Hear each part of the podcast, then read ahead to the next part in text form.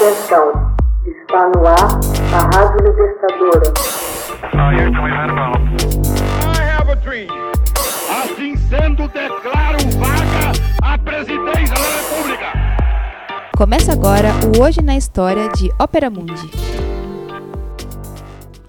Hoje na História, 24 de fevereiro de 1956.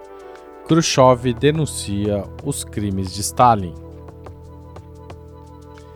Em 24 de fevereiro de 1956, em sessão secreta do 20 Congresso do Partido Comunista na União Soviética, o primeiro secretário Nikita Khrushchev pronunciou um discurso que causaria profundo abalo na política soviética e no movimento comunista internacional durante sete horas, leu um relatório minucioso sobre os expurgos stalinistas, questionando as qualidades militares do então conhecido como Guia Genial dos Povos.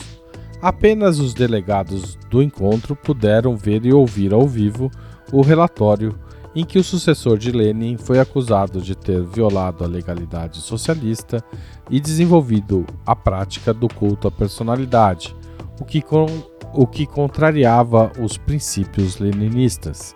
Khrushchev citou nominalmente as lideranças do Partido Comunista da União Soviética, que foram executadas nos famosos processos de Moscou na década de 30, e apontou as violências praticadas pela polícia política, os erros estratégicos de Stalin durante a guerra contra o nazifascismo e seu comportamento quase paranoico depois da guerra até a morte em março de 53.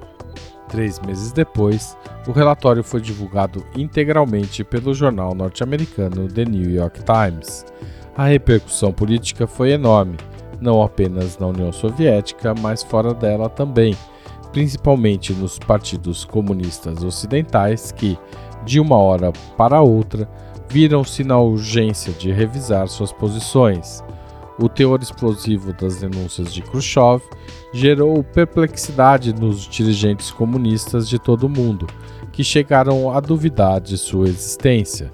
No Brasil, o discurso gerou a dissidência de Agildo Barata, que era uma importante liderança diretamente ligada a Luiz Carlos Prestes. As circunstâncias em que Khrushchev resolveu denunciar os erros e os crimes de Stalin até hoje são obscuras. Aparentemente, suas revelações foram feitas em meio a uma violenta luta interna do partido, em que se confrontavam os apegados ao passado stalinista e os partidários de uma certa renovação das instituições soviéticas, chamados pelos primeiros de revisionistas. Constantemente pressionado internamente e ameaçado de ficar em minoria, Khrushchev teria jogado todas as suas fichas no Congresso de 56.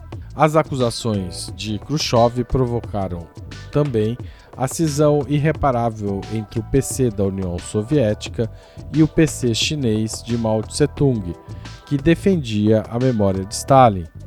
Essa separação daria origem no Brasil à formação do PCdoB, mais ligado à linha chinesa. Derrubado do governo em 1964, Nikita Khrushchev morreria sete anos depois. Hoje na História, texto original de Max Altman, locução de Haroldo Cerávulo Cereza, gravação e edição de Laila Manoeli. Você já fez uma assinatura solidária de Opera Mundi? Com 60 centavos por dia, você ajuda a manter a imprensa independente e combativa. Acesse www.operamundi.com.br/apoio.